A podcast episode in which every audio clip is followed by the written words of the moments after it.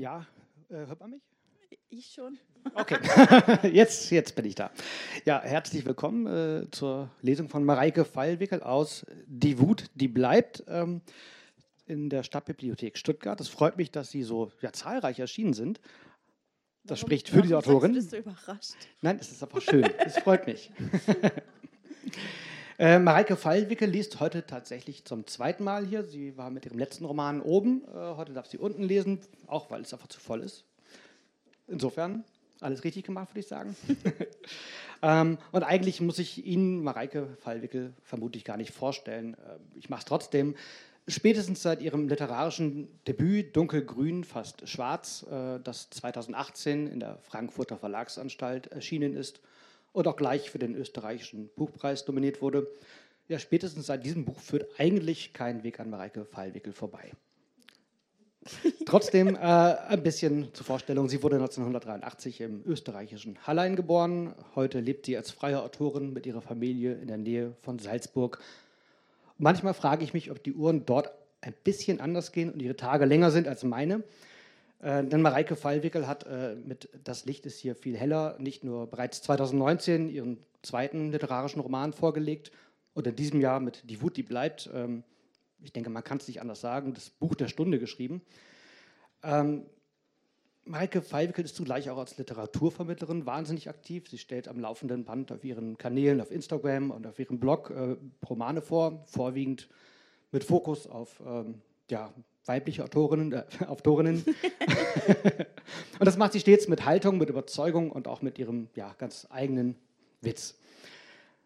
Mareike und ich kennen uns schon ein paar Jahre und äh, wir tauschen uns regelmäßig über unser Schreiben aus. Und äh, darum weiß ich sehr gut, wie schnell sie ist. Und dabei trotzdem ist sie trotzdem, ja, wenn man die frühen Entwürfe liest, sofort on point. Man, ich habe die ersten Seiten gelesen von diesem Roman und die sind gar nicht so anders als das, was Sie jetzt hier lesen können. Und ähm, es gibt eine Frage, die ich Mareike Fallwickel jetzt nicht stelle und die sie vermutlich schon öfter gehört hat, als sie lieb ist. Und die Frage ist, Mareike Fallwickel, Sie haben ja auch zwei Kinder. Wie schaffen Sie das? Soweit ich weiß, hatte Thomas Mann sechs Kinder und er wurde nicht ein einziges Mal nach seiner Care-Arbeit gefragt. Aus Gründen. Gründen, über die wir heute Abend sprechen müssen. Denn genau darin geht es unter anderem in Ihrem Roman Die Wut, die bleibt. Und bevor wir ähm, über den Inhalt des Romans zu sprechen kommen, würde ich dich äh, gerne bitten, gleich den, finde ich, wie ich finde, sehr, sehr starken Anfang des Romans zu lesen, der ja schon für sich eine sehr große Wucht entfaltet. Okay. Dann mache ich das jetzt ohne Umschweife. Du darfst doch gerne erst verlesen. Nein, nein. Doch, schönen guten Abend. danke für die Begrüßung, Einführung, danke für die Einladung. Schön, dass ihr alle da seid. Ich frage mich auch, ob es ein bisschen weird ist, dann dieses Buch zu moderieren, mit mir hier zu sitzen, als einer meiner Erstleser. Also Frank ist tatsächlich einer der wenigen, der mitlesen darf. ein Privileg, das man sich erarbeiten muss. Weil, äh, doch, doch, das kann sehr, das kann sehr zerstörerisch sein, wenn man den falschen Leuten zu viel, äh, zu früh ähm, was zeigt, an dem man schreibt. Deswegen, ich bin dir da auch sehr dankbar. Und äh, alles, was Frank für gut befunden hat, steht immer noch in diesem Buch. Unter anderem die Seite 1. Haben wir kein Salz? sagt Johannes beim Abendessen, sagt es genau so. Haben wir kein Salz? Und nicht einmal in Helenes Richtung? Sie hört das Du in seiner Formulierung, hört, hast du es vergessen, hört, du hast doch gekocht, hört, stehst du noch mal auf? Und alle diese Dus schlagen ihr die Kraft aus dem Körper. Matt und müde sitzt sie da in ihren Ohren das schwere Dröhnen, wie es anschwillt, wie es körperfüllend wird, so dass da kein Platz mehr ist, nicht einmal für den nächsten Atemzug.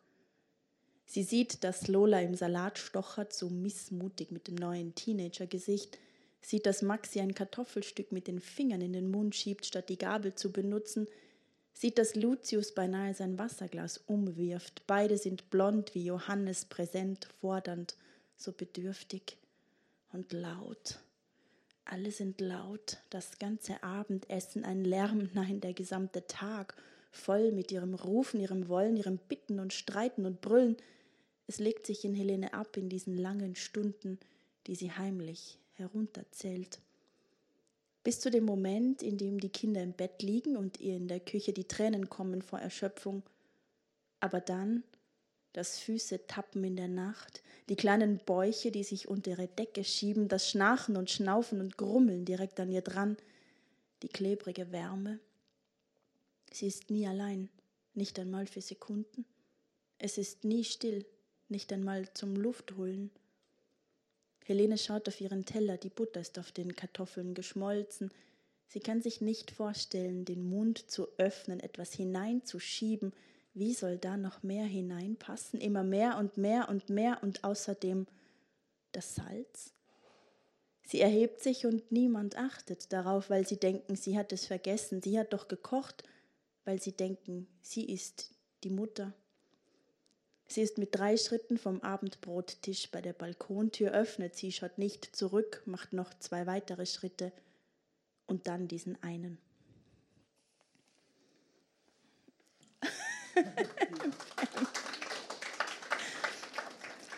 es ist mal wieder ein Wohlfühlbuch geworden. ja, es ist für wahr ein, ein sehr drastischer Auftakt. Ähm, Helene, die äh, Erzählerin aus dieser ersten Szene, Sie ist 39, sie ist Mutter von drei Kindern und sie nimmt sich beim Essen mit ihrer Familie gleich auf der ersten Seite dieses Romans ganz plötzlich und unerwartet das Leben. Mareike, wahrscheinlich kannst du gar nicht zählen, wie oft dir diese Frage schon gestellt wurde. Trotzdem muss man sie stellen. Wie kamst du zu dieser Ausgangsidee des Romans? Aber ich möchte auch nachfragen, warum war es dir wichtig, dass es eben keine Ausnahmesituation ist, in der Helene diesen drastischen Schritt macht, sondern warum hast du dich für eine ganz alltägliche Familienszene entschieden? Weil die Idee auch irgendwie aus so alltäglichen Szenen gewachsen ist oder sie ist gar nicht gewachsen, sie hat mich wie ein Schlag getroffen. als wir im wirklich tiefsten Lockdown waren, so im Februar 2021, als ja auch nicht klar war, heute wissen wir das, aber damals war völlig, stand in den Sternen, hört es jemals wieder auf? Äh, wird sich das ändern? Wie, wohin entwickelt sich das? Da gab es dann so Tage, da habe ich wirklich viele Nachrichten bekommen von anderen Frauen, von, von Freundinnen, die Mütter sind, die geschrieben haben, ich will nicht mehr, ich kann nicht mehr, ich springe einfach vom Balkon. Und dieser im Idealfall hypothetische Satz, den wir sagen, um tiefe Verzweiflung auszudrücken, der hat mich dann urplötzlich so elektrisiert, dass ich mir gedacht habe, okay, Moment, Moment, was ist, wenn eine das wirklich macht, was passiert dann, was für eine Geschichte kann entstehen und wo kann mich das hinführen. Und ich habe so im größten Kinder-Homeschooling-Lärm Halligalli hinter mir am Küchentisch den Laptop rangezogen und diese erste Seite geschrieben.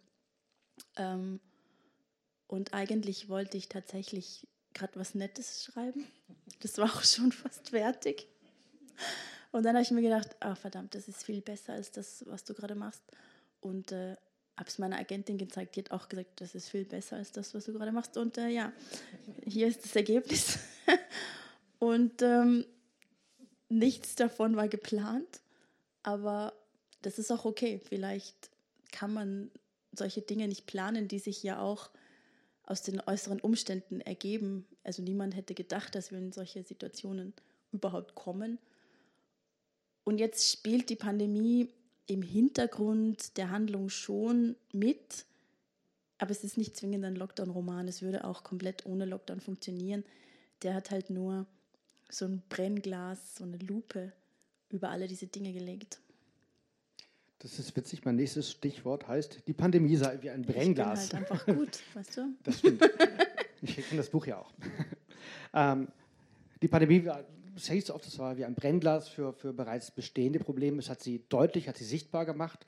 Und du hast, als du den Roman geschrieben hast, ja auch sehr viel recherchiert ähm, und bist auch auf viele Zahlen gestoßen, die, dir, die dich erschreckt haben und die ja vieles verdeutlicht haben. Kannst du uns mehr darüber erzählen? Ja, schlau wie ich bin, habe ich eigentlich erst hinterher recherchiert, als er fertig war, beziehungsweise es sind diverse Bücher erst zeitgleich oder nach diesem Roman erschienen Sachbücher wie zum Beispiel Die Erschöpfung der Frauen von Franziska Schutzbach oder äh, Wir sind doch alle längst gleichberechtigt von Alexandra Zykonow. Und als ich die dann gelesen habe, war ich massiv erleichtert. Der Inhalt hat mich eigentlich verstört, aber es war ein bisschen so, als könnte ich dadurch mit Fakten und Zahlen und so schwarz auf weiß Buchstaben beweisen, dass das, was ich mir literarisch ausgedacht oder wo ich mir halt so durch eine Geschichte genähert habe, dass es stimmt.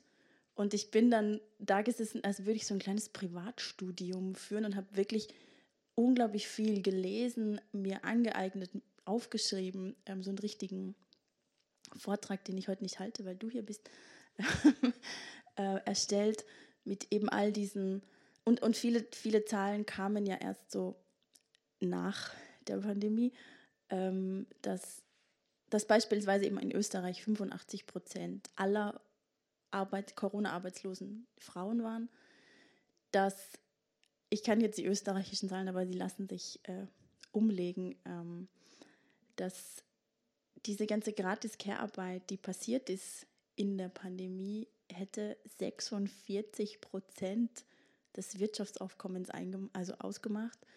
Ähm, und allein in Deutschland sind es im Jahr eine Billion Euro. Diese Arbeit passiert komplett gratis. Niemand redet darüber, niemand zahlt dafür, niemand achtet sie überhaupt als Wirtschaftsfaktor. Das heißt, weltweit leisten Menschen jeden einzelnen Tag 16,4 Milliarden Stunden Sorgearbeit für nichts. Natürlich für uns selber, für uns alle als Gesellschaft, aber ohne dass jemand darüber spricht, wie, und ich finde, wichtig ist schon ein zu schwaches Wort, denn würde diese Arbeit nicht stattfinden, gäbe es nichts anderes. Nichts könnte darauf fußen, aufbauen. Wir hätten, wir hätten die Wirtschaft oder unser ganzes System nicht. Ja, ich finde es ja auch bezeichnend, dass es tatsächlich sehr, sehr wenige Romane gibt äh, oder fiktionale Stoffe, auch im Fernsehen, im, im Kino, die sich mit Care-Arbeit auseinandersetzen. Das ist ein Thema, das läuft so unterschwellig, das wird so erwartet, das braucht man, um das System am Laufen zu halten, aber es wird eigentlich kaum thematisiert. Das, du bist eigentlich ja, eine der wenigen aktuellen literarischen Stimmen, die das so in den Fokus setzt. Ich finde aber auch schön, dass es jetzt möglich ist, dass dieses Buch existieren darf. Nicht nur, weil ich es geschrieben habe und es veröffentlicht wurde, sondern genau deswegen, weil, also wenn wir jetzt uns nur auf die Literatur konzentrieren, das alles so lange weg ignoriert wurde, schreibende Frauen generell, schreibende Mütter sowieso, aber auch einfach inhaltlich. Es durfte nicht erzählt werden, weil es immer als belanglos galt, als Menstruationsprosa. Gewisse äh, bekannte Kritiker haben Dinge gesagt wie, ja, ich weiß nicht, warum Frauen nicht schreiben können, fragen sie Gynäkologen. Und alle diese Dinge, die uns beschäftigen, konnten keinen Platz finden in der Literatur. Und umso dankbarer bin ich nicht nur dem Verlag und generell ähm, dem Platz für das Buch, sondern auch, dass es jetzt so, also die Resonanz so positiv war, dass auch die Presse verstanden hat, worum es geht, dass man sieht, der Boden ist irgendwie da ähm, und, und die Botschaft wird gehört. Das fand ich sehr, sehr positiv und sehr schön. Und es kommen auch wirklich viele Frauen, egal ob, ob mit virtuellen Nachrichten oder persönlich, auf mich zu und sagen, danke, dass du es aufgeschrieben hast. Danke, dass dieses Buch so physisch existiert, weil die ganze Zeit so ein gesamtgesellschaftliches Gaslighting passiert und uns allen, nicht nur den Frauen, sondern generell Eltern und jedem, der irgendwie eine Art von Sorgearbeit leistet, abgesprochen wird, dass wir uns so fühlen und dass wir überlastet sind. Dieses, es existiert nicht. Das ist immer dieses, stell dich nicht so an, du hast dich doch jetzt für Kinder entschieden, jetzt musst du auch. Und offenbar bedeutet es was, dass es irgendwo steht, dass man es nehmen und geben und lesen und beweisen kann. Ja, ich finde es auch widerlegt, so dieses, dieses Grundgefühl von vielen, gerade Männern, die sagen, was wollt ihr denn? Ihr habt doch alles erreicht. Wir haben eine Bundeskanzlerin, wir haben Frauen in Vorständen, gelegentlich. äh, es, ist, es, passiert immer mehr. Ihr habt ja fast Gleichberechtigung, fast. Ähm, und ganz bezeichnend fand ich, da, als du mir erzählt hast, dass zu deiner Premierenlesung einige deiner Freundinnen nicht kommen konnten, weil sie kleine Kinder haben und ihr Mann sich nicht ums Kind kümmern konnte an dem Abend. Was heißt hier konnte? Ja, nicht wollte, nicht, sich nicht imstande sah. Ähm, warum sind wir nicht weiter? Warum sehen das so viele nicht? Ah ja. Aus so, so vielen Gründen und ähm, alle die, also alles, alles, womit wir im Moment Geschlechterrollen verknüpfen und wie wir Mädchen und Jungs von Anfang an sozialisieren, führt genau dahin und macht es uns unglaublich schwer, das aufzubrechen.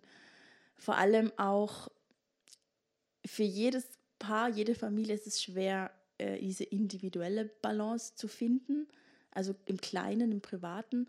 Da spielt natürlich auch Gender Pay Gap eine große Rolle. Es stimmt einfach, dass ganz oft es sich nicht auszahlt, wenn ähm, die Männer reduzieren, weil dann ein großer finanzieller Verlust entsteht. Aber natürlich müsste das aus dem Privaten ins Politische getragen werden. Ich bin auch überzeugt, dass es über kurz oder lang passieren wird, weil es passieren muss, weil der Leidensdruck sehr groß ist. Schwierig ist aber aufzuzeigen, dass es kein Männer gegen Frauen ist. Es wird oft so gebrandet, es wird ganz, ganz gern so hingestellt, generell so Wörter allein wie, wie Feminismus und Emanzipation haben so ein bisschen inzwischen ähm, einen ausgehöhlten Wert, weil sie einfach so mit ist gleich Männerhass ähm, hingestellt werden. Und das ist schwierig und es ist schade, weil es dadurch den Diskurs erschwert und auch so fast unmöglich macht, Männern zu zeigen und, und zu erklären und ähm, zu beweisen, dass es für alle besser wäre, wenn wir zusammenhalten und zusammenarbeiten.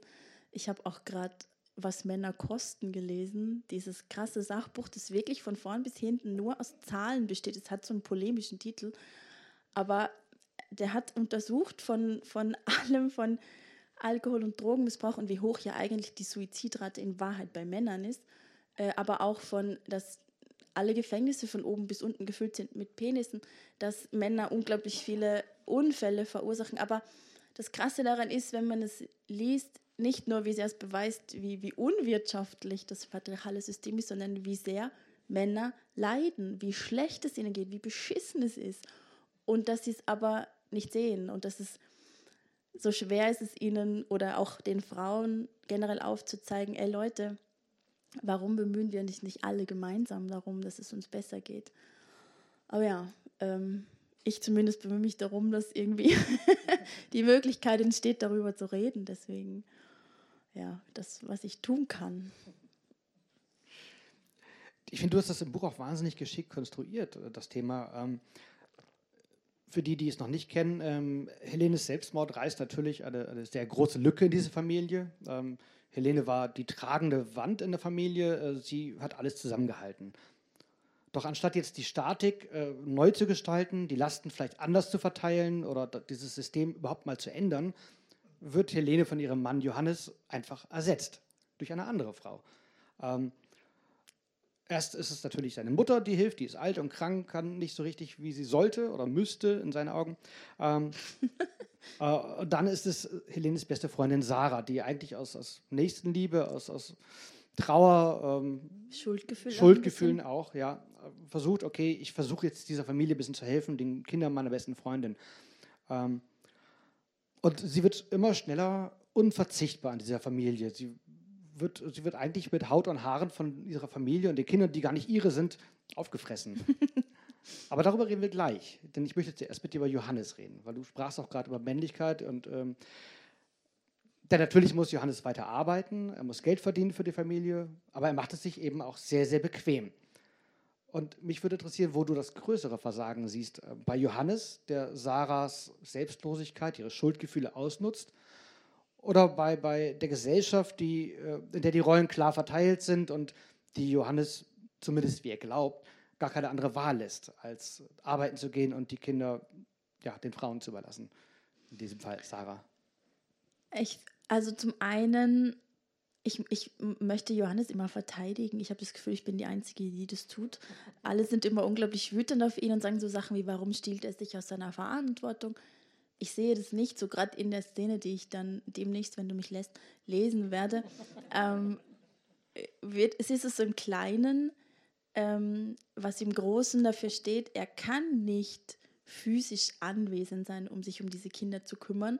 Er muss das Haus verlassen, er muss erwerbstätig sein, er muss das Konto, er muss den Kühlschrank füllen. Er hat sehr wohl eine Verantwortung, die er sehr ernst nimmt.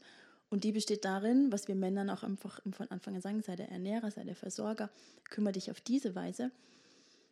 Und wir haben ein System geschaffen, das uns nicht ermöglicht, uns gleichzeitig zu kümmern und Geld zu verdienen, weil wir Care-Arbeit nicht bezahlen. Aufgefallen ist es eben auch durch die Pandemie, als diese ganzen Betreuungsmöglichkeiten weggefallen sind und man auf einmal gemerkt hat, naja, wenn sich das so spießt und wenn man einfach nicht gleichzeitig alles machen kann, weil man nur einen Körper hat, vielleicht ist diese Idee, Kinder zu kriegen, sie anderen Menschen zu geben, die erwerbstätig sind, indem sie auf meine Kinder aufpassen, damit ich woanders erwerbstätig bin, damit ich diese Kinder überhaupt ernähren kann. Vielleicht ist es eine Scheißidee. Und natürlich gäbe es ja unglaublich viele andere Möglichkeiten und diese Ideen sind auch nicht neu. Es gab in den 70ern sogar eine internationale Debatte Lohn für Hausarbeit. Es gab schon in den 50ern in der DDR, man möge mich berichtigen, ähm, einen, einen bezahlten Tag im Monat für Hausarbeit.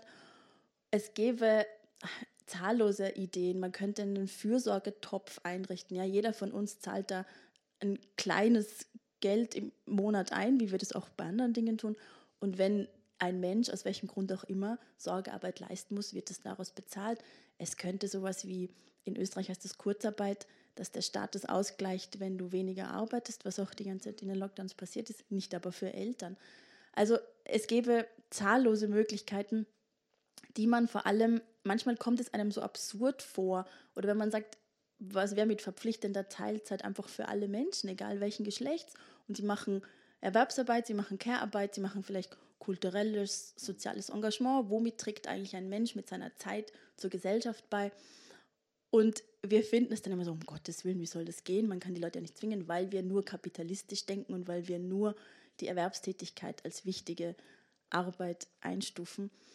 Natürlich wäre es aber möglich und ähm, ich glaube, manchmal möchte ich ja doch ein bisschen hoffnungsfroh sein, ich glaube, es wird sich auch dahin irgendwann entwickeln, weil wir sonst einfach alle draufgehen. Ja, ich, ich habe auch den, den, Eindruck, dass die Lunte von beiden Enden abbrennt, weil in der Pflege ist ja dieselbe Situation, ja. wenn man Eltern pflegen muss oder Kranke. Ähm, es fehlt überall an, an, Möglichkeiten. Und ja. Ähm, wir waren bei Helenes beste Freundin Sarah. Mhm. Wo steht sie in ihrem Leben? Wer ist Sarah? Mhm. Was ist der Unterschied zwischen Helene und Sarah? Sarah ist so lieb. Sarah hat keine Kinder. Sarah ist Ende 30. Sarah schreibt äh, Krimis, hält sich für ähm, emanzipiert, weil sie finanziell unabhängig ist. Hat sich so einen Typen eingetreten, der zehn Jahre jünger ist. Das war so ein, also die sind gemeinsam in den Shutdown rein und irgendwie haben beide vergessen, dieses überlange Date zu beenden und Jetzt ist es ein bisschen problematisch, weil der einerseits so ihr Ego ein bisschen boostet, weil er halt zehn Jahre jünger ist und irgendwie ganz geil, aber gleichzeitig ist es halt schwierig. Sie ist Ende 30. Man kann es drehen und wenden, wie man will. Das biologische Zeitfenster schließt sich so langsam. Und dann komme ich und schmeiße sie in eine fremde Wohnung, also fremd, fremde Wohnung rein und lasse sie lauter Dinge tun, die man schon nicht tun will, wenn man sie tun muss, wenn es die eigenen Kinder sind und es sind aber eben nicht die eigenen Kinder. Und das hat schon auch richtig Spaß gemacht. Ich habe mir überlegt, wie viel krasser muss das denn sein? Stell dir vor, diese verdreckten Socken überall, das vollgespuckte Waschbecken, diese angekotzten Sachen, alles, alles, ja, diese Haare und dieses Klo. Und dann ist es nicht mal deine Familie. Und ja, da hatte ich ein bisschen Spaß auch ähm, am Schreiben, weil ich Österreicherin bin und ein bisschen böse. Insofern, ich lese das jetzt einfach vor. Das war der Plan.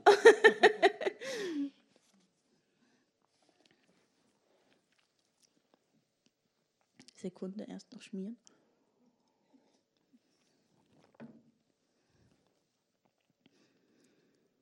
Sie könnte sich freuen, dass Leon mit ihr aufsteht, mit ihr am Küchentisch sitzt, so früh am Morgen. Sie sollte es wohl auch, und sie lächelt ihn an. Aber in Wahrheit nimmt sie es ihm übel, dass er den Wecker auf halb sechs gestellt und noch vor ihr das Bett verlassen hat, als gäbe es was zu gewinnen, den ersten Preis für Liebenswürdigkeit. Jetzt presst er eine Zitrone in zwei Gläser mit Wasser und schiebt eines zu Sarah, hat derart viel Fürsorglichkeit in seinen Gesten, dass sie den Unterkiefer anspannen muss, um ihm keine boshaften Sätze hinzuspucken, die dann lange in der Luft hängen und von der Decke tropfen wie Gift. Trink, das macht dich wach, sagt er und gähnt gleich darauf, gähnt so demonstrativ, so absichtsvoll. Er sieht auch sehr betont verschlafen aus. trägt die Müdigkeit wie eine Opfergabe. Sie weiß, dass er wieder ins Bett gehen wird, sobald die Tür hinter ihr zufällt, dass er weiterschlafen wird für mindestens vier Stunden. Und es gibt keine Möglichkeit, das anzusprechen, nicht einmal in einem Witz, er wäre zu bitter, der Kern aus Wahrheit zu groß. Sie steht auf dem verlorenen Posten von jemandem, der sich bedanken muss für etwas, das er nicht haben wollte. Das ermüdet Sarah mehr als die frühe Uhrzeit. Danke, sagt sie und nimmt einen Schluck, dann noch einen, findet das Gesöff viel zu sauer, es brennt an der Innenseite ihrer Wangen.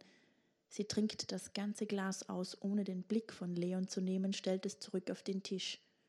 Das ist wirklich lieb von dir, sagt sie. Die Straßen sind derart leer, dass sie sich fragt, ob sie jemals kurz nach sechs mit dem Fahrrad hier unterwegs war, und natürlich lautet die Antwort nein. Manchmal musste sie den frühen Zug erwischen, weil sie für eine Veranstaltung gebucht war und eine weite Anreise vor sich hatte, aber dann hat sie sich von einem Taxi zum Bahnhof bringen lassen. Sie tritt mit zäher Schwere in die Pedale, immerhin ist der Weg frei. Nach zwei, drei Abzweigungen kommt plötzlich die Freude, kommt leise und vorsichtig. Wie gut es tut, das Haus zu verlassen. Nicht nur wegen des langen Lockdowns, sondern auch, weil es sich stärkend anfühlt, ein Ziel zu haben. An einem anderen Ort erscheinen zu müssen zu einer gewissen Uhrzeit, weil man gebraucht wird, weil es sonst niemanden gibt, der das machen kann. Zu Leon sagen zu können, ich gehe jetzt und dann hinterherzuschieben über die Schulter, ich weiß nicht, wann ich zurückkomme, statt ständig verfügbar zu sein, ständig zu Hause zu sein und anwesend wie etwas, auf das er zugreifen kann für Gespräche, für Gesellschaft, Essen, Sex. Aber die Freude klettert auch aus einer anderen Quelle, denn der erste Vormittag mit Lucius war auf überraschende Art unkompliziert. Sie haben mit Bauklötzen gespielt, Pixie-Bücher gelesen, eine Banane gegessen und sämtliche Kinderlieder gesungen, die Sarah eingefallen sind. Er hat ihre Fürsorge angenommen, ohne sie zu hinterfragen, hat aufmerksam ihre Bewegungen verfolgt und mit ihr gelacht. Nach eineinhalb Stunden ist die Oma aufgetaucht, verwirrt und keuchend, hat gefragt, ob Sarah eine Haushaltshilfe ist. Sarah schnauft beim Radeln, sieht ihren Atem als verpuffende Wolke und findet es schön ironisch, dass sie über die Leerstelle, die sie in ihrem eigenen Haus hinterlässt, nachdenkt, während sie unterwegs ist, um eine Leerstelle in einem anderen Haus zu füllen. Sie hat seit zwei Tagen nicht geweint, die erste längere Tränenpause seit Helene fehlt, und sie weiß nicht, ob sie das gut finden soll oder beängstigend. Das Weinen war anstrengend, auslaugend, ermattend, aber eine Möglichkeit, die Gefühle zu kanalisieren, sie in einen Trichter zu zwingen und zu verflüssigen, sichtbar zu machen, spürbar, wegwischbar. Was, wenn da nichts mehr kommt? Wenn nur ein durchscheinendes, melancholisches Lächeln bleibt, sobald sie an Helene denkt, ab jetzt und für die nächsten 40 Jahre?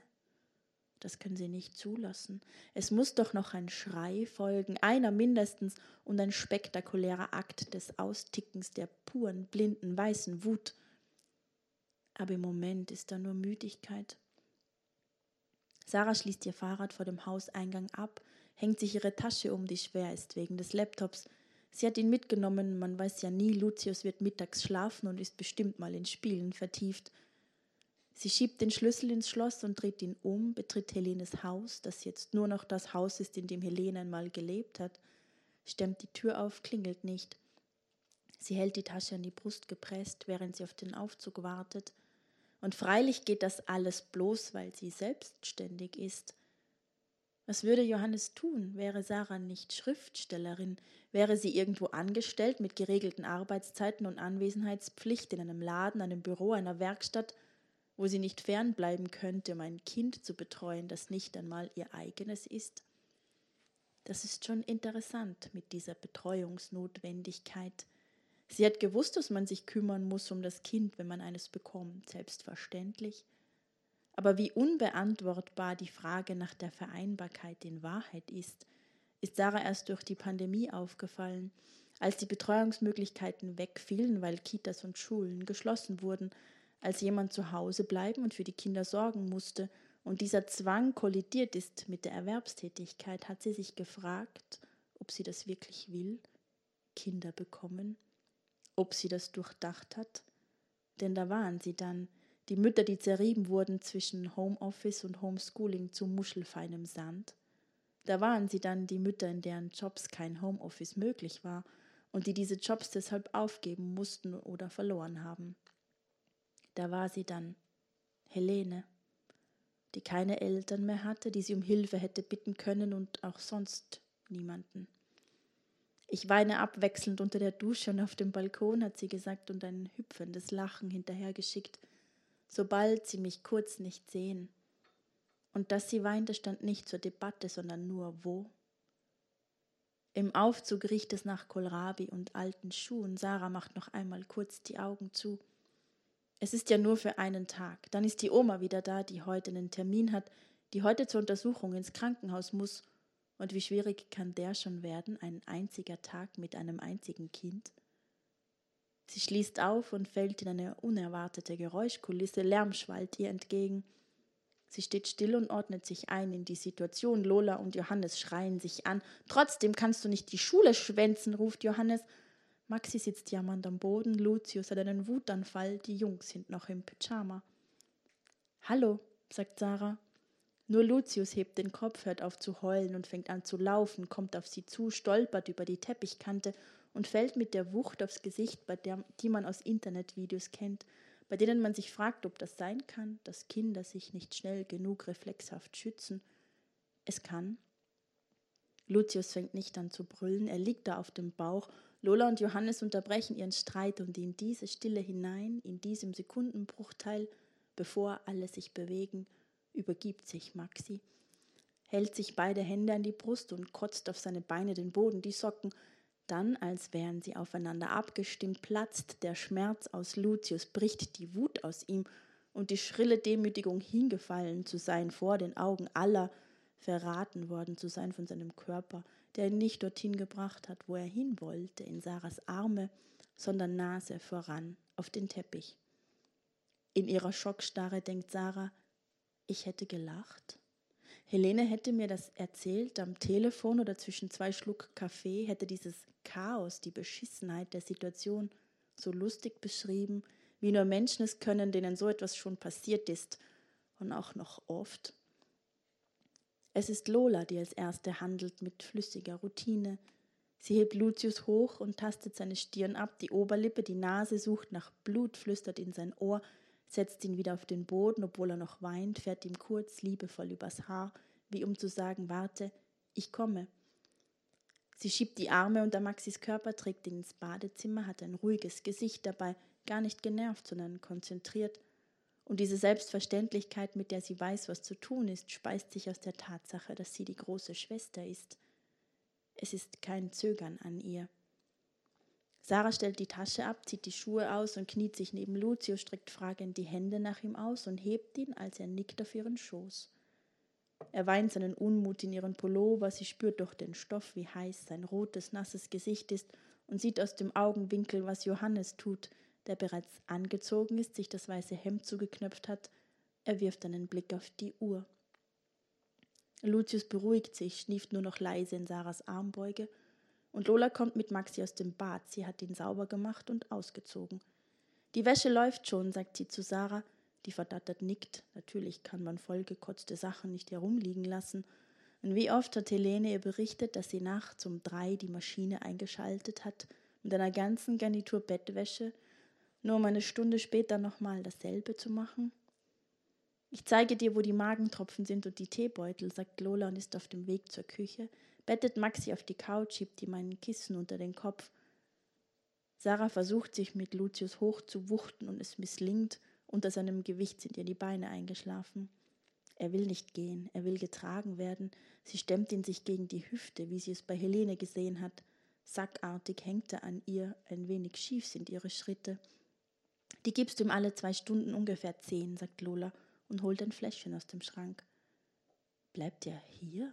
fragt Sarah. Hat erst jetzt verstanden, was Lola ihr eigentlich erklären will. Lola runzelt die Stirn, sie hat sich wieder nicht geschminkt, ihre Augenringe schimmern bläulich und sie hat abgenommen, soweit Sarah das erkennen kann unter dem unförmigen Shirt. Ich habe im Kindergarten Bescheid gegeben, sagt Johannes hinter ihr, und dann sind es noch ungefähr zehn Minuten. in denen Lola für Maxi eine Wärmflasche befüllt, ihm einen frischen Pyjama anzieht, Johannes einen Kaffee im Stehen trinkt und dabei telefoniert, schließlich gestikulierend aus der Wohnung geht, das Handy vom Ohr weghält und ich komme spätestens um fünf, sagt, bis auch Lola weg ist und Sarah mit den zwei Kindern allein. Vielen Dank. Vielen Dank, Mareike. Wir haben es im Vorgespräch darüber gehabt und auch während der Pandemie auch oft genug. Es gibt Dinge, die kann, glaube ich, oder können, glauben wir nur verstehen, wer Kinder hat. Äh, diese, diese Pausenlosigkeit, dieses ständige Zerren an einem. Ähm, und plötzlich ist Sarah da so hineingeworfen. Und Dinge, die vorher so, wie du es geschrieben hast, so am Rande im Telefonat, eine witzige Anekdote oder einfach nur ein kurzes Lamentieren, das sind Dinge, die Sarah irgendwann, die sie vielleicht amüsiert haben, vielleicht auch gelangweilt. Die beiden haben sich entfremdet, die beiden Freundinnen, Helene und Sarah. Bringt Sarah das ihrer Freundin jetzt nach dem Tod eigentlich näher? Kann sie sie eher verstehen? Ja, beziehungsweise das Buch spielt natürlich damit, dass man Lebensentwürfe von Frauen nicht aufrechnen kann. Dass man ähm, nicht sagen kann, naja, hier steht die Kinderlose, hier steht die mit den Kindern, was kommt eigentlich unten dabei raus? Äh, was wir aber so gern tun und vor allem, dass wir kinderlosen Frauen dann am liebsten auch gleich das ganze Menschsein absprechen, weil was stimmt nicht mit der? Und dass wir gern so tun, dass eine Frau nur eine vollständige Frau ist, wenn sie Kinder hat. Sie hat sich das aus tiefstem Herzen zu wünschen und wenn sie dann denn welche kriegt, sollen das auch noch bitte glückliche, funktionierende Kinder sein, sonst ähm, hat sie auch versagt. Also alle diese Dinge spielen damit rein und natürlich haben sie sich auch wegen der Pandemie seltener gesehen. Plus ähm, dieses Comic Relief, ähm, das Helene oft genutzt hat, um überhaupt eine Möglichkeit zu haben, über diese Überlastung zu sprechen. Das ist insofern ein Problem, weil wir das, wenn überhaupt, nur im Rahmen dieser Witzigkeit erlauben. Wir haben noch immer keinen Raum geschaffen in der Gesellschaft, in dem Mütter, Frauen generell, Eltern sagen dürfen, wie es ihnen geht, wie sie sich fühlen, dass sie überlastet sind, dass aber auch diese vollkommene Erschöpfung koexistieren kann mit tiefer Liebe, dass sich das nicht gegenseitig ausschließt, dass es außerdem nicht im geringsten irgendeine Art von Vorbereitung oder Training gibt aufs Elternsein, dass es eines der krassesten Sachen im Leben ist, in die man so reingeschmissen wird und von Sekunde eins, also dieser Mythos, dieses Kind flutscht aus dir und in dem Moment, wo es sich bis zu deiner Brust aktivieren, sich auf magische Weise Bing, Gene in deinem Körper. Du weißt, was zu tun ist. Es ist nämlich dein Instinkt, es ist dein Daseinszweck. Du musstest es immer schon wollen, du willst es auch. Es liegt in deiner Natur. Irgendwas wird biologisch aktiviert. It's not gonna happen. Und ähm, wir können, wenn überhaupt, eben nur im Rahmen von, von Witz und Humor drüber sprechen. So, es ist erlaubt, dass man selber lacht und alle anderen auch zum Lachen bringt. Man hat auch zum Beispiel gesehen äh, unter diesem Hashtag Corona-Eltern, was für unfassbare Shitstorms sich da äh, entfesselt haben. Und hätte ich, also nicht, dass ich jemals drüber nachgedacht habe, aber jetzt im Nachhinein, wenn alle dieses Buch analysieren, was hat sie da eigentlich getan, warum ist es so raffiniert, ähm, hätte ich Helenes Geschichte aufgerollt, hätten alle wieder nur mit den Augen gerollt und hätten gesagt, na, aber sie hat sich doch für Kinder entschieden, jetzt muss sie sich auch kümmern. Aber dieser geschickte Schachzug, sozusagen Helene, ähm, auf Seite 1 einfach aus der Geschichte rauszunehmen und Sarah hineinzuschmeißen, hat halt in Sachen Care-Arbeit schon, glaube ich, ganz gut, also als literarischer Zugang, funktioniert und auch alle diese Gefühle, die das beim Lesen auslöst, ja, diese Wut auf den Vater, aber auch viele, die, die das dann verteidigen oder mir so Sachen schreiben wie, ja, ist ja alles schön und gut, aber mich betrifft es nicht, das auch so ein ganz verständlicher Selbstschutzmechanismus ist äh, von vielen Frauen im, im gegenwärtigen System. Und als ich dann angefangen habe, das alles so zu schreiben, hat meine Agentin zwischendrin gesagt, ja, aber wie? Wie willst du denn das glaubhaft machen, dass die diese Aufgaben übernimmt? Und ich habe gesagt, watch me.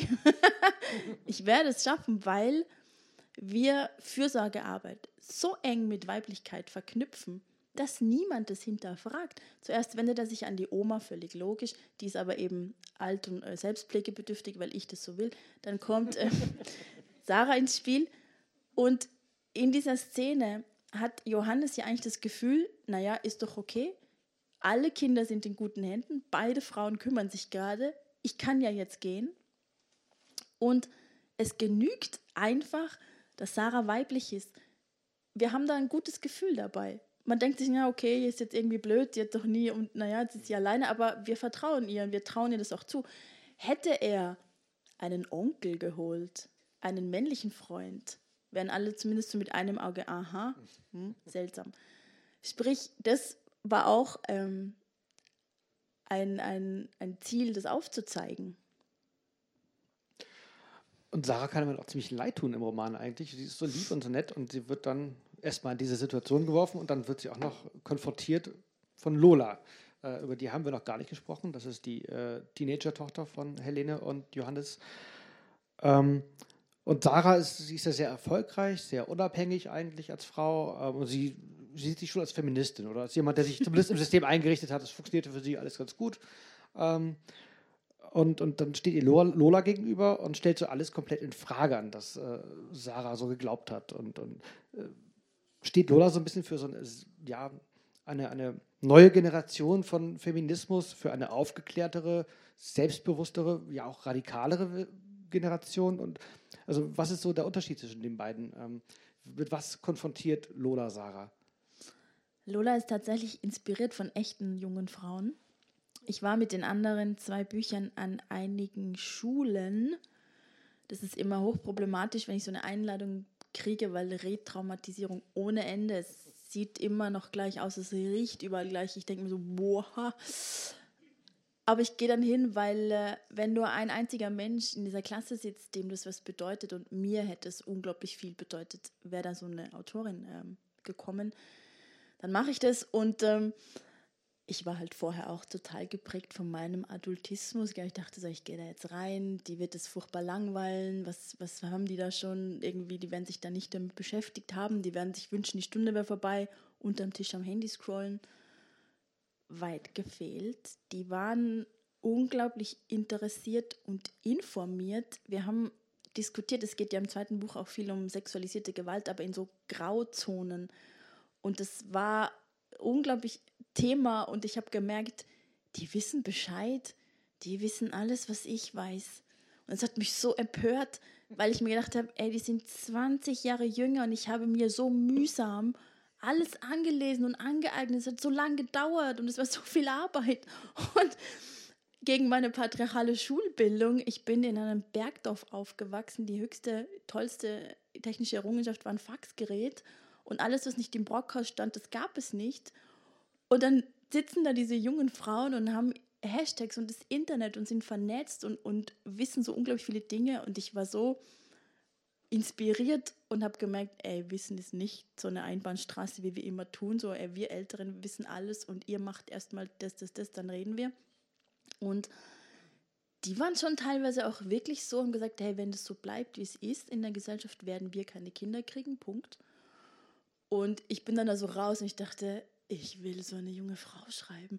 Ich will so eine junge Frau haben, die alles macht, was wir nicht wollen, dass junge Frauen machen. Und ich will, dass die laut ist und frech und aufmüpfig und fordernd und vor allem auch das so zurückspiegelt, ja, eben dieses educate yourself. Also, weil alles, was Sarah dann eben sagt, ja, so wie ich jetzt gerade gesagt habe, ja, gab es halt nie in meiner Kinder so, ja, na und, aber jetzt hast du den gleichen Zugriff auf dieses Wissen wie ich.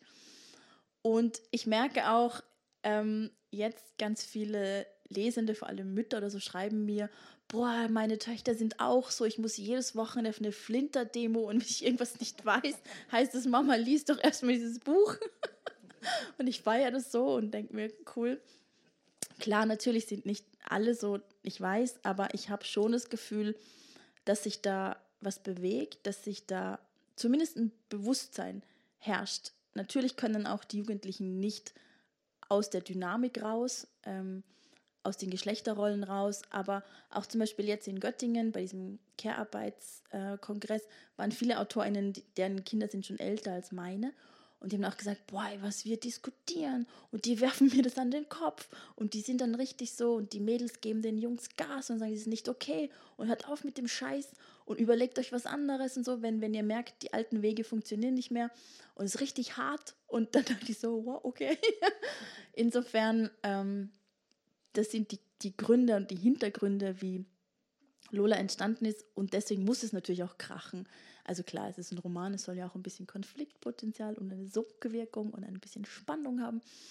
Äh, deswegen gibt es da schon einen Clash, weil wir älteren Menschen immer sehr verschnupft reagieren, wenn wir zurückgespielt bekommen, dass wir gar nicht so gut Bescheid wissen, wie wir denken.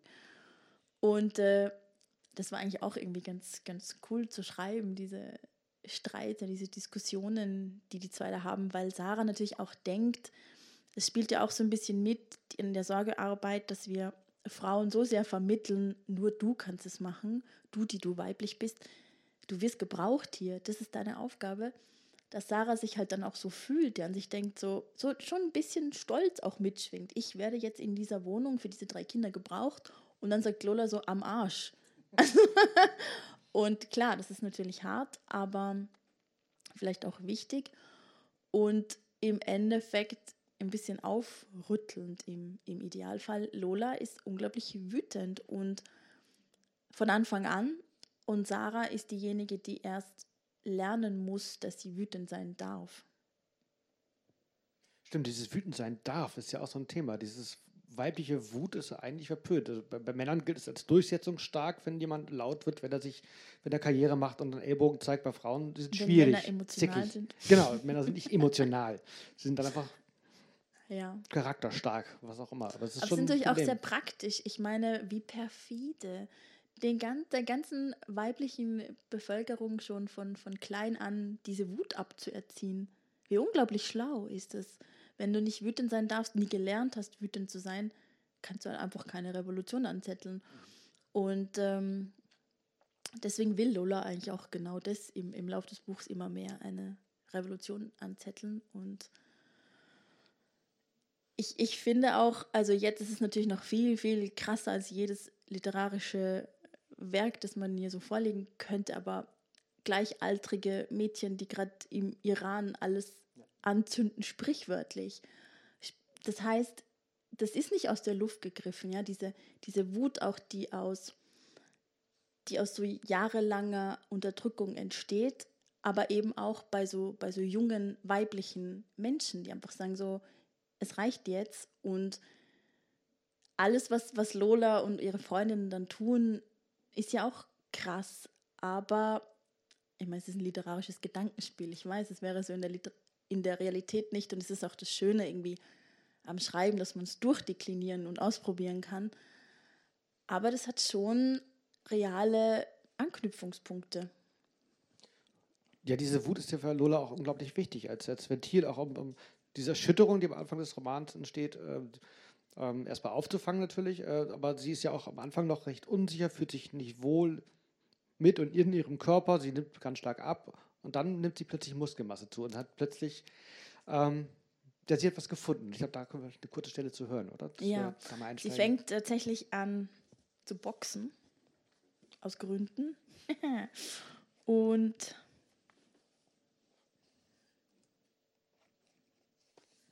das entwickelt sich so.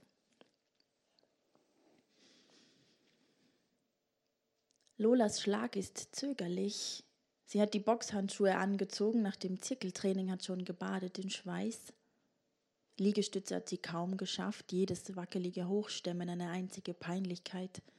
Sie ist zusammengebrochen nach fünf oder sechs. Bei den Sit-Ups war es besser und beim Warmlaufen war sie richtig gut. Aber das Schwachsein zehrt an ihr, ständig kontrolliert sie, ob die Blicke der anderen Mädchen auf ihr ruhen, ob irgendeine mit dem Kopf schüttelt oder sogar lacht. Ist nicht passiert bisher oder sie hat es nicht gesehen. Die Handschuhe hat Sibyl ihr gegeben, die jetzt neben dem Boxsack steht. Der hängt an einer Kette und ist mit schwarzem, dickem Kunststoff überzogen. Lola haut drauf und geniert sich. Die Scham macht ihre Bewegungen lahm und unkontrolliert. Was, wenn Alva und Fam anfangen zu tuscheln? Was, wenn Sanja es viel besser macht, gleich beim ersten Mal? Sorry, murmelt Lola und haut nochmal zu. Die Blicke, vor denen sie sich fürchtet, jucken auf ihrer Haut. Sie fühlt sich exponiert und wie halb aus ihrem Körper gedrängt. Stopp, sagt Sibyl, stopp, hör auf. Fuck, sie hat es gewusst. Jetzt wird Sibyl ihr sagen, dass sie hier nichts verloren hat, dass das nichts wert. Mach die Augen zu, fordert Sibyl sie auf. Lola stutzt und reagiert nicht. Mach die Augen zu, wiederholt Sibyl und diesmal folgt Lola. Sibyl kommt näher, spricht leise. Atme, sagt sie. Konzentrier dich. Ich bin nicht da. Niemand ist da, nur du, Lola. Du und der Zorn in deinem Bauch. Lola erschrickt. Kann Sibyl ihn sehen, den faustgroßen Batzen unter ihrem Herzen? Wie hat sie sich verraten? Oder ist es so offensichtlich? Weiter atmen, raunt Sibyl. Atme direkt dorthin, wo es heiß ist, wo es weh tut. Lola lässt den Atem in sich fließen wie einen Strom aus Energie. Sie macht den Brustkorb groß und weit, und der Zorn springt auf wie jemand, der darauf gewartet hat, gerufen zu werden. Wir erkennen einander, wenn wir uns ähnlich sind, sagt Sibyl leise. Und das ist, was du verstehen musst. Keine hier verurteilt dich, keine hier lacht dich aus. Wir sind du, du bist wir. Wir gehören zusammen, unser aller Kraft ist eine einzige Kraft. Lola nickt, fühlt sich unangenehm durchschaut. Konzentrier dich, befiehlt Sibyl erneut, hat diese freundliche und unbeugsame Stimme, und da verschwinden die anderen. Verschwinden mit ihrem Stöhnen und ihren Bewegungen, ihren Blicken und ihren Meinungen. Wenn du schreien willst, schrei, sagt Sibyl. Jetzt öffne die Augen und schlag zu. Lola überlegt nicht mehr. Es ist nicht wichtig, ob jemand lacht, es ist niemand da, nur sie und der Zorn. Mit dem ersten Schlag boxt sie sich zurück vor den Spiegel in den Skatepark ins Geflüster der Schule. Mit dem zweiten Schlag boxt sie sich zurück auf den Friedhof, wo sie in ihren Arm beißt, um nicht zu schreien. Und schreit dafür jetzt schreit, ohne es zu hören, ein tiefes Grollen in ihrem Hals, ein schweres Scheppern. Sie macht keine Pause, lässt den Arm gegen den schwarzen Sack prasseln, der eindellt und schwingt. Mit dem dritten Schlag boxt sie sich zurück an den Abendbrottisch, dann zurück an den Morgen von The End, zurück zum Tag davor und zu allen Tagen, an denen es noch gut war, zurück zu jeder einzelnen Umarmung und dem unerschütterlichen Vertrauen, zurück zu Mamas Grinsen und ihren sanften, wärmenden Händen, zurück in die Zeit, in der es keine Brüder gab und keinen Stiefvater und keine zu enge Wohnung mit diesem verfickten Balkon, zurück zu der Straße, in der sie Radfahren gelernt und jeden Morgen Kakao aus selbst getöpferten Tassen getrunken hat, zurück in Mamas Bauch, wo es unbegrenzt war und unbegonnen. Lola fällt auf die Knie, der Schrei ist an seinem Ende angekommen. Erst jetzt macht sie die Augen auf. Vielleicht sind alle still. Vielleicht schauen alle sie an. Kann sein, dass Alba überrascht nickt und Sanni keine Fragen im Blick hat, weil sie die Antworten kennt. Möglich auch, dass Sibyl ihr die Hand auf die Schulter legt und etwas Zufriedenes sagt, das Lola nicht hört.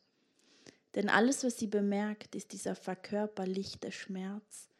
Ihre Arme brennen wie Sau, die Beine zittern, Ihr Hals ist wund, der Kopf ausgehöhlt und dumpf der Magen ein pochender leerer Schlund. Der Zorn ist kein zusammengeklumpter Ball mit glühenden Spitzen mehr, er hat sich aufgelöst wie etwas, das gleichmäßig verteilt wurde, das sich nicht an einer einzigen Stelle bündelt, sondern überall ist, eine dünne, fein ausgebreitete Schicht, wie Schutzlack. Vielen Dank. Ähm,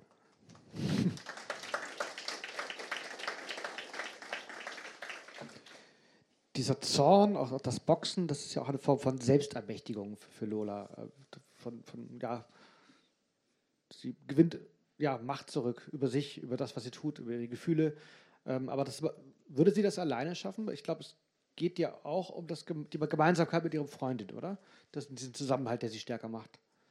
Ja, in erster Linie geht es schon auch um die physische Kraft, um, um darum, dass diese Mädchen essen, sich gegen alle Schönheitsideale stemmen, sich den Raum nehmen, der ihnen nicht zugestanden wird.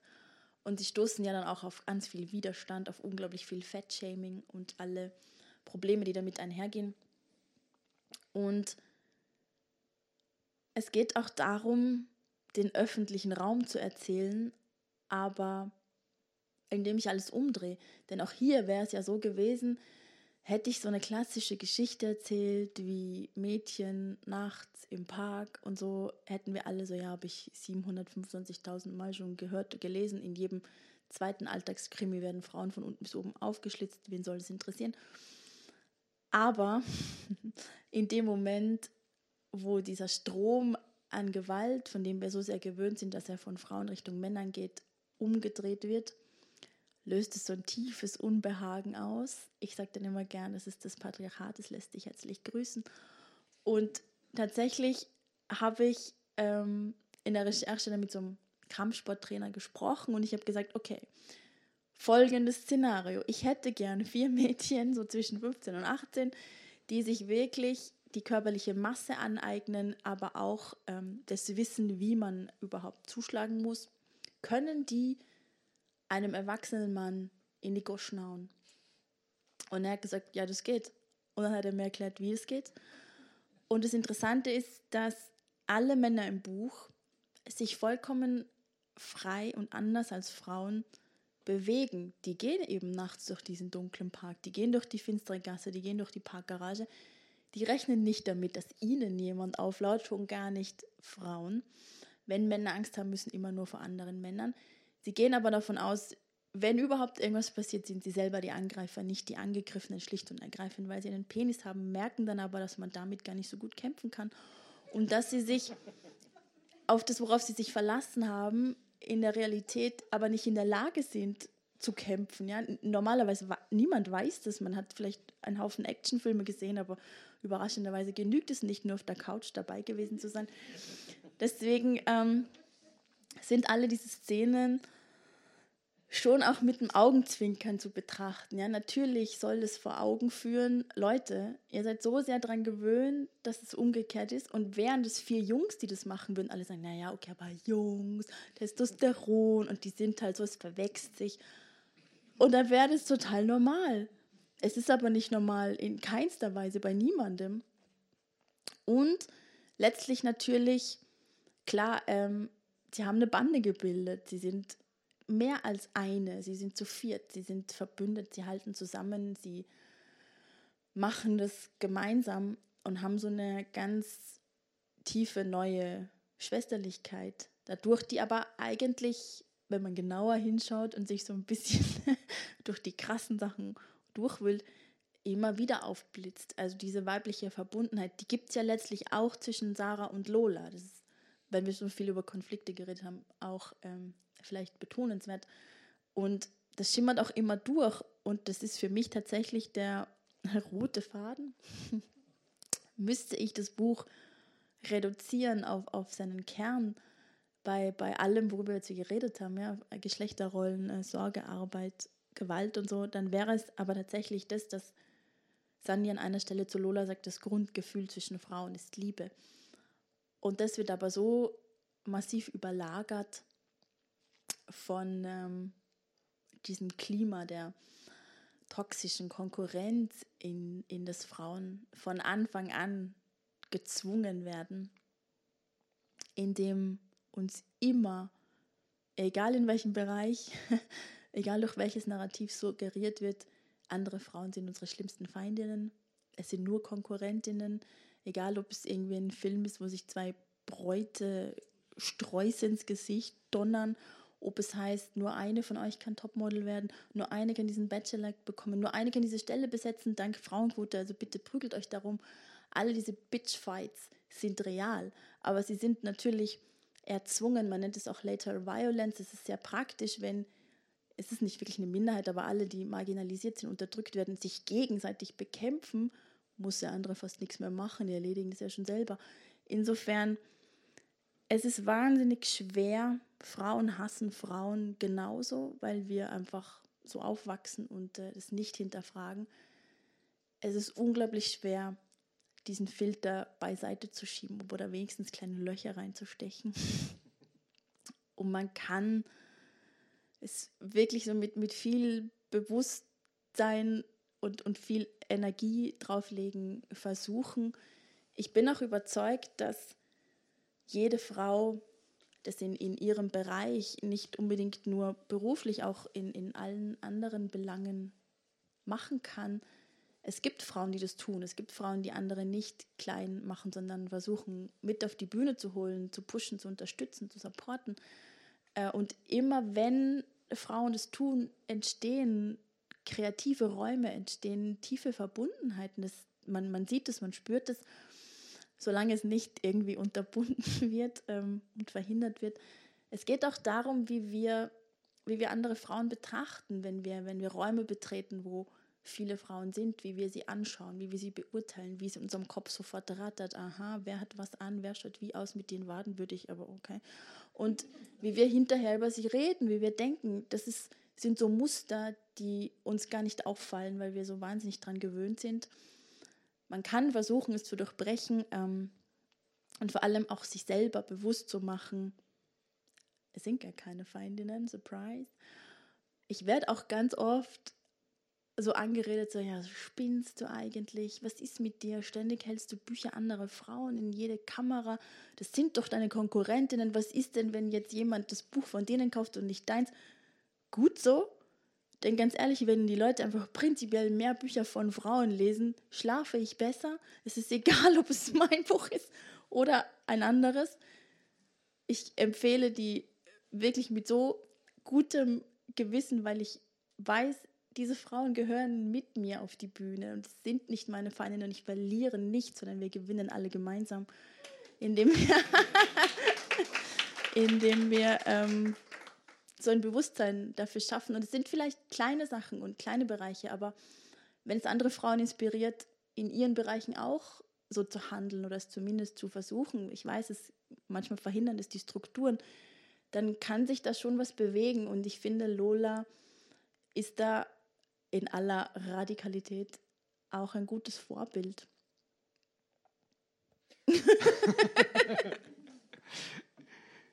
jetzt weiß ich gar nicht, wo ich lieber anknüpfen möchte. Äh, erstmal zu. zu es ist aber wirklich warm, Mareike. Äh, ich kenne sie seit 2015, lese ich ihren Blog und sie hat jetzt in diesem Herbst zum ersten Mal bestellt sie nur Bücher von Autorinnen vor. Ähm, also ausschließlich, oder? Ist gar nicht das erste Mal, ist schon, ja, schon, so. schon länger. Ja, aber du Fokus? fragst du mich halt so, ja, und, dann, dann fällt mir das immer erst auf. Weil eigentlich ist es mir so passiert. Und inzwischen ist es so, dass ich Buchhandlungen gehe, mir die Bücher anschaue und mir denke, ach ja, Männer schreiben ja auch. Aber ganz ehrlich, du weißt es selber, weil, weil du bist nicht, ähm, du bist not all men. Insofern, du weißt, dass Frauen unglaublich gut schreiben und so viel Interessantes zu erzählen haben. Und das Lesen dann oft auch plötzlich wieder Spaß macht. Leute, die mir dann schreiben, so, jetzt, wo ich irgendwie so deinen Buchtipps voll, auf einmal lasse ich Netflix wieder liegen und äh, lese und lese und, und fühle mich so abgeholt und fühle mich repräsentiert und plötzlich sind es auch irgendwie meine Geschichten und es erweitert den Horizont. Es sind so viele Aspekte generell in unserem Leben, die wahnsinnig männerdominiert sind. Und dagegen anzugehen, ja, und, und auch irgendwie ein bisschen dagegen aufzustehen. Die, die Buchbranche ist trotzdem immer noch von einem riesigen Ungleichgewicht äh, geprägt, kann was bewirken, weil wir die Kaufkraft haben und es ist nicht zu unterschätzen, vor allem über 70 Prozent aller Bücher werden von Frauen gekauft, dann sollen Frauen doch bitte auch einfach Bücher von Frauen kaufen. das gilt halt auch für die Verlage. Also es gab vor einigen Jahren ähm, äh, einige äh, äh, Frauenzielen, hieß es, da wurden Verlagsprogramme gezählt und in vielen Verlagen, so ich, bei Klett-Cotta in Stuttgart war es bei einem Programm elf Männer und eine Frau im ja. literarischen Programm. Und das ist in einer Branche, die, in der hauptsächlich Frauen arbeiten, wo hauptsächlich ja. Frauen Bücher kaufen, immer noch ein, ein unfassbarer Missstand. Die meisten Unding, literarischen Preise werden an Männer vergeben. Stipendien. Stipendien sind meistens Aufenthaltsstipendien, ja. Äh, die mit Care-Arbeit nicht vereinbar sind. Ähm, Und generell ähm, ändert sich es nicht. Es ist jetzt ja. beim Herbst 2022 wieder so. Es waren wieder, also viele haben wirklich Vorschau geblättert und dann war wieder so 15 zu 3. Und ganz zu schweigen von allen anderen diversen queer- und Trans-Stimmen, ja, die, die, die vielleicht dann noch so, weiß ich, 0,1 irgendwo. Und es ist unglaublich schade, unglaublich gestrig. Alle Verlage jammern und jammern und sagen, wollen Sie lesen, will niemand und wir sterben. Und machen dann die ganze Zeit alle Dinge, die sie immer schon gemacht haben. Und sagen, warum will niemand unsere Bücher lesen? Ja, warum?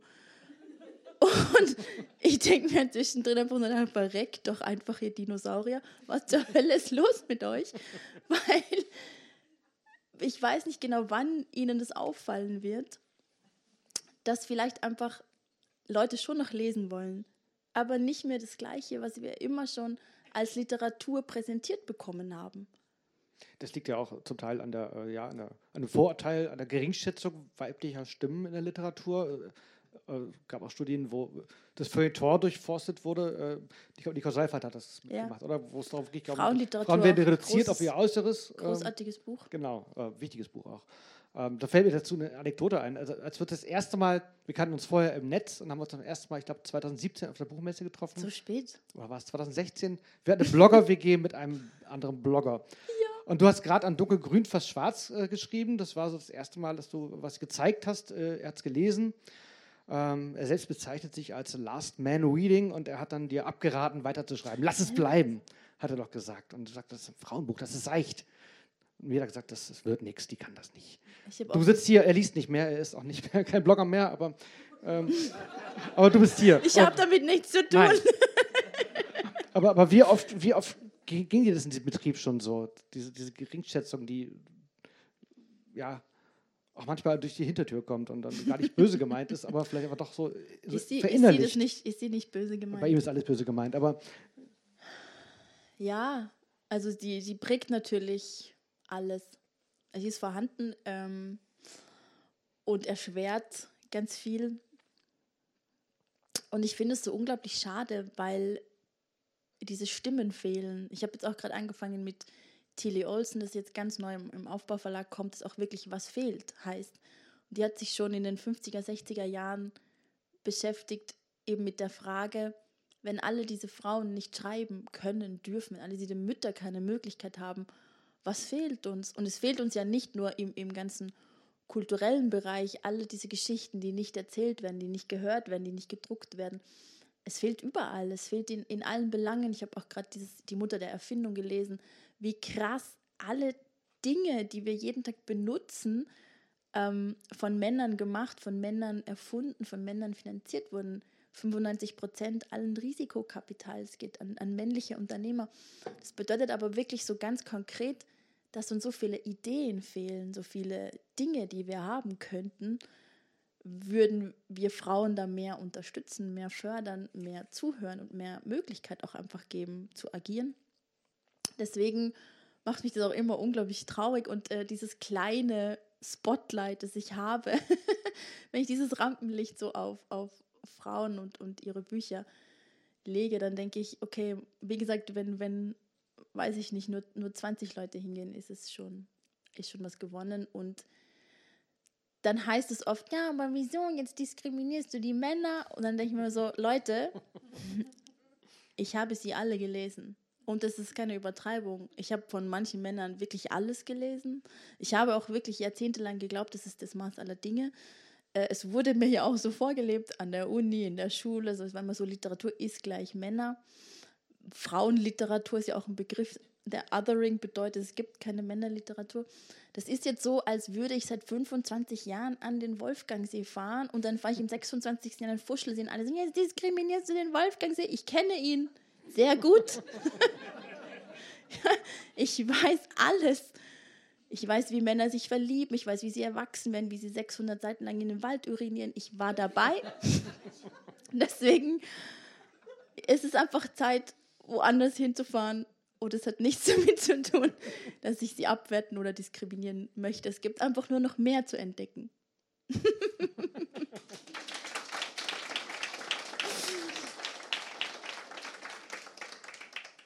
Ja, aber ich glaube, man muss sich da auch so ein bisschen selbst umprogrammieren. Also mir ging es so, als ich, ich habe als Schüler auch nur männliche Stimmen gelesen, im Studium auch nur männliche Stimmen serviert bekommen.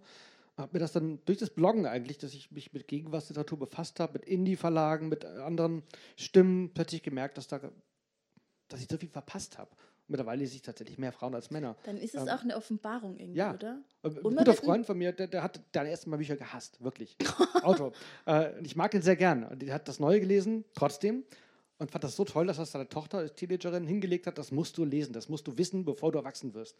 Also ich glaube, es gibt noch Hoffnung, aber es dauert. Ja. Ähm. Aber es kommen jetzt auch oft, also Spiel äh, letzte Woche, vor zwei Wochen, habe ich bei mir zu Hause gelesen, in meinem kleinen Heimatstädtchen. Es war ein einziger männlicher Zuhörer anwesend, der war ungefähr 15. Und er kam dann, hat sich das Buch signieren lassen und gesagt, als erstes zwinge ich meinen Vater, dass er es liest. Und ich dachte so, okay. Und mir hat auch einer geschrieben, ich bin 18, ich habe dieses Buch, also ein Mann, ich habe es in zwei Tagen inhaliert. Ich verstehe jetzt die Frauen in meinem Leben so viel besser. Und als nächstes habe ich sofort meinem besten Freund gegeben und gesagt, du musst es lesen. Es gibt ein Bewusstsein dafür und es gibt Männer generell, es gibt ich werde auch immer dann so oft gefragt, wie kommt denn das Buch bei Männern an? Lesen Männer das Buch? Verstehen Männer das Buch? Und man denkt, ey, wie sexistisch ist das jetzt schon wieder? Ich meine, Surprise, Männer können lesen. Es gibt auch Männer, die lesen. Es gibt auch viele Männer, denen alle diese Dinge bewusst sind. Es gibt viele Männer, die dieses Buch feiern. Du gehörst dazu, ich danke dir. Und auch, die sich ja auch ganz, die ganz gern anders leben würden, aber komplett am System scheitern und ich finde, die Frage allein birgt ja schon in sich, wie, wie unterschiedlich wir Geschlechter betrachten. Ja, dass wir jetzt überhaupt, dass Leute dann zu mir sagen, so, du musst dafür sorgen, dass Männer sich mit dem Buch mehr wohlfühlen. Und ich sage dann so, übrigens fühlen sich Frauen damit auch nicht wohl. Generell mit all diesen Themen, die unser Leben bestimmen. Aber man macht sich Sorgen um die männliche Leserschaft. Man will, dass es ihr gut geht. Man will, dass die sollen es schon ein bisschen gemütlich haben. Und wir haben ja auch Verständnis für die zarte Männerseele. Und ähm, wie krass ist das dann? Aber die Männer sind da und die, die machen auch mit. Und es gibt wirklich viele, die, die unglaublich positiv darauf reagieren, egal wie alt. Es war auch gestern in Augsburg ähm, ein über 70-jähriger Mann, der anscheinend immer in die Buchhandlung kommt und Sachen sagt so, ja, ich hätte gern was zu dem und dem Thema und so. Und wenn ihm dann was hingehalten wird, sagt er, ja, aber ich lese nur Frauen. so. Manchmal musst du kurz ins Publikum gucken. Aber ich glaube, das ist hier relativ ausgewogen. Ja, heute ist, heute tatsächlich. Ist, heute ist ganz Stuttgart gut. ist wirklich woke. Oder es sind vielleicht die mitgeschleppten Männer, man weiß es nicht. Aber es ist tatsächlich wahr, man fühlt sich nicht wohl, wenn man dieses Buch liest. Ich glaube, weder als Frau noch als Mann. Also ich, ich glaube, dass wir vieles richtig machen zu Hause aber wenn man das dann liest, weiß man, es ist nicht genug. Es gibt immer noch Dinge, Mental Load, die kleine Dinge, die im Hintergrund laufen, die man nicht auf dem Schirm hat oder haben sollte. Ähm, ja, gleichzeitig finde ich, es wichtig. Finde ich das so schwer, weil du sagst Mental Load und, und ich weiß, dass, dass du das sehr, sehr gleichberechtigt machst und dich sehr viel kümmerst. Aber es gibt so viele Dinge, von denen Männer einfach nichts wissen und wie schwer ist es, ihnen das zum Vorwurf zu machen. Also wirklich ein Mann, der ja von klein auf ferngehalten und abgeschirmt wird von dieser Care-Arbeit. Das macht die Mama, das macht die Oma. Du musst dich nicht kümmern, spiel auch bitte nicht in der Puppenküche, weil wer weiß, was mit dir passiert. Und ähm, später dann ist dieses große Wundern, ja, warum beteiligen sich jetzt diese Männer nicht? Aber wenn ich mir vorstelle, ich mache den ganzen Tag Erwerbsarbeit und ich komme nach Hause, dann werde ich nicht sagen, übrigens, von dieser Arbeit, von der ich nicht weiß, dass sie existiert, über die niemand spricht, die komplett abgewertet, nicht bezahlt wird und von der ich einfach keine Ahnung habe, dass sie existiert, bitte teil mich ein, hier bin ich. Prinzipiell schwierig. Und dann passiert aber einfach auch dieser, dieser permanente Frust und Streit, ja, und diese, sie ist so unsichtbar, diese Arbeit, dass es schwer ist, sie zu erklären, dass es sie zu zeigen. Entweder streitet man dann die ganze Zeit, versucht es in die Waagschale zu werfen, bei mir merke ich das immer, wir sind, wir sind auch so wirklich 50-50 schon immer von Anfang an. Aber wenn ich wegfahre, so wie jetzt, für länger, hinterlasse ich meinem Mann Listen. Ich schreibe Sachen auf und immer dann merken wir, verdammt, wie viel Mental Load hängt eigentlich noch an mir? Weil ich dann schreibe so Mittwoch, das, das, das, die und die Uhrzeit, wer muss wann wo sein. Das sind aber alle diese Tabs, die ich permanent immer offen habe. Und er muss es halt jetzt übernehmen, weil ich weg bin. Und dann Das hilft manchmal ein bisschen, dass man es sichtbar machen kann, indem man es aufschreibt. Dann liegen halt da schon mal drei DIN A4 Seiten auf einmal. Und es ist aber jetzt kein Mann, der von diesen Dingen keine Ahnung hat oder da nicht beteiligt ist. Und trotzdem ist dieses massive Ungleichgewicht und auch, falls ihr euch erinnert, als äh, äh, Sarah dieses Gefühl hat, dass sie Leon dankbar sein muss. Man nennt es Ökonomie der Dankbarkeit, dass Frauen auch vor allem in gleichberechtigten Beziehungen trotzdem immer noch so viel mehr machen, weil sie sich dann nämlich denken, naja, jetzt hat er ja sich ja schon um die Kinder gekümmert, jetzt kann ich ihm nicht auch noch sagen, er soll doch bitte den Geschirrspüler bla. Da machen sie es oft selber. Und man weiß auch, wenn Care-Arbeit geteilt wird, dann sind es ganz oft Aufgaben, die Männer übernehmen, sind sehr selbstbestimmt und auf längere Sicht einteilbar. Das ist zum Beispiel dann so die Glühbirne wechseln, den Rasen mähen, die Garage aufräumen, solche Dinge, Finanzen, Versicherung. Es muss alles gemacht werden, es gehört dazu, aber halt irgendwann. Während Frauen ganz oft diese ersten sehr fremdbestimmten und sehr ähm, zeitlich eingeschränkten Bedürfnisse, ich habe Hunger, Mama, meine Hausaufgaben muss man dies, dies, das. Und die Papas machen halt ganz oft die geilen Sachen. Ja? Die Papas gehen mit den Kindern ins Schwimmbad, in den Wald, die Mamas helfen beim Lernen und putzen das Klo. Das heißt, selbst wenn es gleichberechtigt vermeintlich aufgeteilt ist, ist es immer noch so, dass die größere äh, äh, Belastung und Dinge, die mehr erschöpfen, mehr Energie fressen, an den Frauen hängt.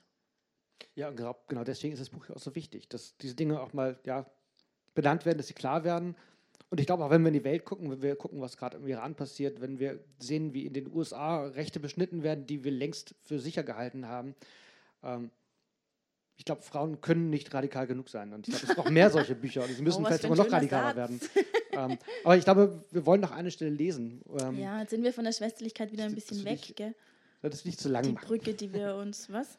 Wir wollen vielleicht mal Fragen hören. Oder lies vielleicht noch die wir uns, Die wir uns gebaut haben. Ähm, also, was ich so als letztes noch gern sagen würde, mhm. weil ich dann oft gefragt werde, okay, das ist jetzt alles schön und gut, aber was willst du denn? Ich will Ehrlichkeit und Zusammenhalt und ich will, dass Frauen aufhören, sich gegenseitig anzulügen, vor allem alle diese Mütter, die so gern Sachen sagen wie, mein Baby schläft durch, seit drei Wochen alt ist, hättest du gern ein Stück Regenbogenkuchen? Und man denkt sich so, warum hängen mir die Augenringe bis zu den Kniekehlen? Und es ist so viel Bullshit, ja, dieser Perfektionierungswahn und es, wenn wir ehrlich wären und wenn wir Banden bilden und ähm, Zusammenhalt suchen, dann glaube ich, könnten Frauen mindestens so stark sein wie, wie Männer mit all diesen Seilschaften, die seit Jahrhunderten knüpfen. Deswegen ist es ein Appell an alle, ähm, mehr zu reden, ehrlicher zu sein, offener zu reden und eben diese Räume zu schaffen, die wir noch nicht haben. Aber die Gesellschaft sind wir. Sandy hat keinen Vater und manchmal denkt Lola, dass sie deswegen so ist, nicht gebremst in ihrer weiblichen Energie. Sannys Fürsorge hat etwas Ursprüngliches, eine nie in Frage zu stellende Kraft, die alles und jede einschließen kann, wenn Sandy es möchte. Ihr ganzes bisheriges Leben hat sie verbracht, ohne einen Mann in unmittelbarer Nähe. Da waren sie und ihre Mutter ohne Kontakt zum Vater. Und als Sunny jetzt Fam in die Arme schließt, bricht etwas in ihr auf. Lola sieht es in ihrem Gesicht. Sunny macht die Augen zu. Fam lehnt sich an die Stelle zwischen Sunnys Hals und Brust und Sunny hält sie nicht bloß fest, sondern umhüllt sie, streicht so sanft, als könnte sie mit ihren Händen einen Schutzzauber weben um Fams Körper. Aber dazu ist es zu spät. Lola wendet sich ab, wischt die Tränen weg, die aus ihren Augen springen, ist heiß, und ihre Haut vibriert ein Gewusel wie von tausend schwarzen Käfern, die darauf warten, freigelassen zu werden. Sie muss aufpassen, nicht zu schreien. Der Schrei liegt schon in ihrer Kehle, wickelt sich um ihre Stimmbänder und enthält so viel Mitleid, so viel Wut, dass Lola sicher ist, sie wird ersticken daran. Sie räuspert sich, dreht sich wieder zurück, schaut Alva an. Alva, die immer weiß, was zu tun und zu sagen ist und die so still dasteht, während die Sonne untergeht, während die Schatten aufziehen, die diesen Blick hat, der Lola quer durch den Brustkorb schneidet. Es ist ein Blick, der ein Band knüpft, ein unzerstörbares. Ein Blick, den eine nicht zurücknehmen kann. Alva hat alle Antworten, Alva kennt die Geschichte, aber Alva sagt nichts, weil nicht der Moment ist zu fragen und zu erzählen, das werden sie später tun. Lola klemmt sich an Alvas Blick fest und geht einen Schritt nach vorn, fügt sich in die Umarmung von Sunny und Fam. Sie macht ihren Körper weich und die Grenzen auf. Sie lässt zu, dass die Liebe durch kann und die Fürsorge. Sie berührt Fam mit all dem Trost, zu dem sie fähig ist, im Wunsch, er möge sie heilen.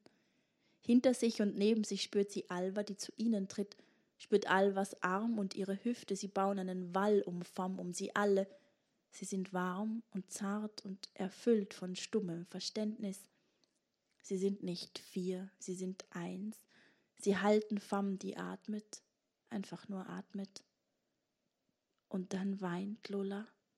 Sie weint, weil fingerbreite Abdrücke an Fams Hals sind, weil ihre Paillettenjacke zerrissen ist. Wie viel Kraft braucht einer denn, um eine Jacke zu zerreißen?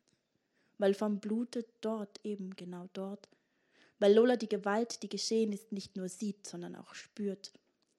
Ihre Tränen fallen in diese Festung aus Körpern, und es spielt keine Rolle, dass sie 15 sind, 17, 18. Lola fühlt sich alt unendlich alt. Diese Verbindung reicht Jahrtausende in die Vergangenheit und genauso weit in die Zukunft. Sie hört einen Herzschlag, vielleicht ihren eigenen, vielleicht Sannys oder Alvas oder Fams, und sie weiß, was sämtliche Frauen auf dieser Welt wissen. Was einer von uns geschieht, geschieht uns allen. Dankeschön.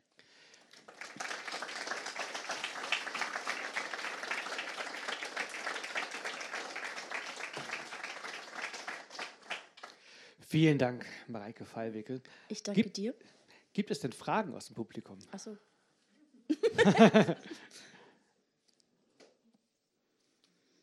also la la la. Wir sind total geplättet. Sonst sitzt Frau Fallwickel bestimmt gleich am Signiertisch und kann noch Fragen beantworten, so. wenn sie möchte. Okay. Ähm, weil ich so große Töne auch gespuckt habe von wegen Frauen, Bücher, Frauen lesen, Frauen empfehlen, ich habe meinen Angry Female Book Club mitgebracht, ähm, wo zumindest ein paar Empfehlungen drauf sind. Äh, ich lege das einfach hierher und wer sich inspiriert fühlen möchte, nimmt. Ja, ich habe gar nicht so viele dabei. Ich habe nicht gedacht, dass so viele kommen heute. ähm, aber wer mag, fühlt euch nicht verpflichtet, aber Ich habe auch noch zwei Empfehlungen, bevor wir äh, Sie in den Abend entlassen. Und zwar nächste Woche liest hier am Dienstag an der Reihe Secondo äh, Susanne Abel aus ähm, ihrem Roman Was ich nie gesagt habe, Gretchens Schicksalfamilie, am Dienstag. Und dann haben wir hier noch am 12.10., das ist am Mittwoch, äh, die szenische Lesereihe, der Lesereise mit den Landesstipendiaten ähm, vom Land Baden-Württemberg. Das sind ähm, ja, Nachwuchsschriftstellerinnen aus Baden-Württemberg, die dort äh, mit der, ihre auszeichneten Texte vorstellen und dabei durch die Bibliothek laufen und ähm, ein paar Bücher vorstellen, die sie geprägt haben. Ich durfte letztes Jahr selbst daran teilnehmen, es hat Spaß gemacht und ich, das wird bestimmt ein ganz wunderbarer Abend am nächsten Mittwoch. Vielen, vielen Dank fürs Kommen und Zuhören. Vielen Dank, Mareike Fallwicke, fürs Kommen und, und fürs viel Erzählen und Lesen. Ähm, mir hat super Spaß gemacht. Ja. Danke.